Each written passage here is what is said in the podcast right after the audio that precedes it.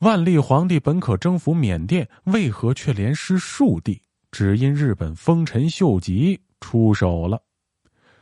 明缅战争啊，是网上争议非常大的一场战争。此役中，明军展现出了对缅军的碾压性战斗力，凭借较少的兵力就能打得缅军屡战屡败，损失惨重。但令人大跌眼镜的是，战争的最终结果却以孟养、孟密、木邦等缅北土邦脱离明朝势力，成为缅甸领土告终。那为什么会有这样的结果呢？大家好，我是冷军，欢迎收听冷兵器研究所在喜马拉雅推出的独家音频节目《天下兵器》。说到这缅北善人诸土司啊，就不得不提到曾经虎踞东南亚的陆川王国。实际上啊，明朝和缅甸东须王朝对此领土的争端，本质上正是陆川王国的遗留问题。陆川王国是由傣族私氏建立的，明英宗时代的陆川之役将其在云南西南部的老巢陆川路夺取，置为三宣。陆川残部则逃到缅甸北部的孟养，利用当地善人的支持延续统治，名义上称臣于明朝。彪悍的陆川人并没有放弃再兴的野心，一度以小博大，吞并了缅甸中部的阿瓦王朝，但最后却被新兴的缅甸东须王朝得利，吐出之前的战果，退回缅甸北部的孟养。在明朝中期啊，缅甸阿瓦王朝、泰国北部八百媳妇国乃至老挝都被列入六卫之中，这是古代中国普天下莫非王土，率土之滨莫非王臣的看法。用当代的看法而言呀，缅甸、老挝、兰纳当然只是附属国。那随着缅甸东须王朝取代了阿瓦王朝，不再承认明朝的宗主关系，双方的关系自然而然的就解除了。东须王朝最强大的君主莽应龙继位后，便将征服缅北善人诸邦乃至进取云南作为其战略目标。莽应龙的首次入侵以惨败告终。嘎萨之围中，孟养宣慰使斯各凭借不到两万的战兵，借助地形优势分层次抗击，诱敌深入，切断粮道，以寡为众，逼得莽应龙号称多达二十万的大军宰杀象马来冲击，以至于人相食。最后，莽应龙只得寻求陇川宣抚司岳凤的帮助。岳凤率两千兵打开包围一口，才使得莽应龙杀出重围，死里逃生。逃亡路上又被斯各追击，死伤惨重。明朝金藤属士罗汝芳已经发兵支援斯各，却被云南巡抚王宁要求撤退，只得撤兵。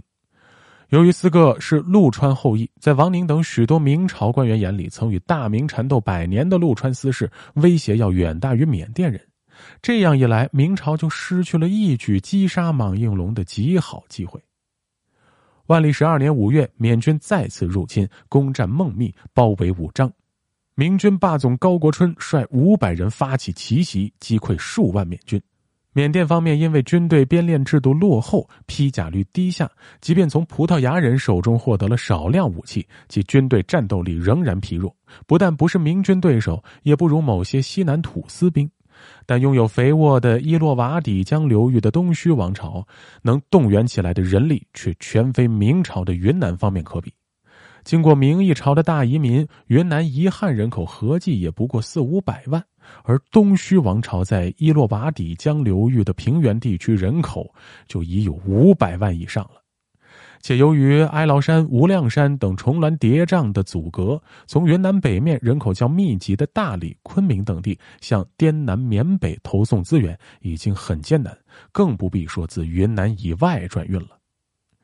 明王朝抵御缅甸的后勤困难，刘挺调走后，邓子龙等人继续在云南维持，以寡敌众，屡奏凯歌。然而，打赢的终究都是些防御反击战，到处救火。东须王朝也明白自己方没能力再次侵入云南腹地，就开始对缅北善人土司一面分化瓦解，一面侵夺其领地。明军救援这些地区补给线极长，转运物资导致云南虚耗。但这并非意味着明朝完全没有一劳永逸解决缅甸问题的机会。一五九三年，泰国阿瑜陀耶王朝著名的君主黑王子纳黎宣在农沙菜战役中击杀了缅甸王储呵乌巴罗蛇，歼敌甚多。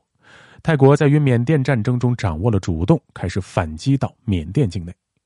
莽应里因为惨败及长期的穷兵黩武，国内陷入动荡，地方封建主纷纷割据，缅北诸善人土司也恢复了独立。在这种情况下，明朝如果大举发兵，联合暹罗善人众土司及孟族，进行一次万历十一年那样的大举讨伐，是有希望一举肢解缅甸，获得一部分伊洛瓦底江平原地区，并一劳永逸解决缅甸问题的。那为什么万历皇帝没有做出这样的决策呢？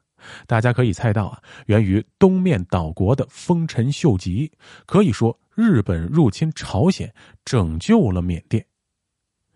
万历朝鲜战争从一五九二年延续到一五九八年，消耗物资是三大征中最巨，超过宁夏之役和播州之役之和，而回报几乎为零。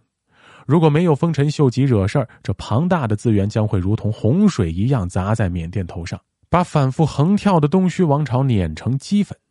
结果实际上，等到三大征结束的时候，莽应里之弟梁渊王已经平了缅甸内部的乱局，完成了中兴。而明朝因为三大征耗空了国力，万历也变得怠政不作为。万历三十年到万历三十四年之间，缅军再次北上，相继攻克蛮漠、孟养、木邦等地。不过，除了孟养私事终于遭到废除之外，木邦在内许多土司仍然保持了其独立性。东须王朝衰亡到贡榜王朝崛起的窗口期，木邦一度请求归附清王朝，遭到乾隆皇帝拒绝。明缅战争导致了云南人力物力损耗严重，人民也遭到缅军杀戮极惨，可以说吃了大亏。但经过拉锯，也强化了对三宣及六卫中车里宣慰司的控制力。这些地区最终成为中国的固有领土。当然，明缅战争爆发时，明王朝已经步入衰落期，在西南局势的处理上，往往显得迟钝不作为，缺乏足够的决心，也是战争结果不理想的。重要原因。好了，本期故事到此结束。喜欢节目的听众朋友们，欢迎您点击关注，同时订阅专辑。咱们下期再见。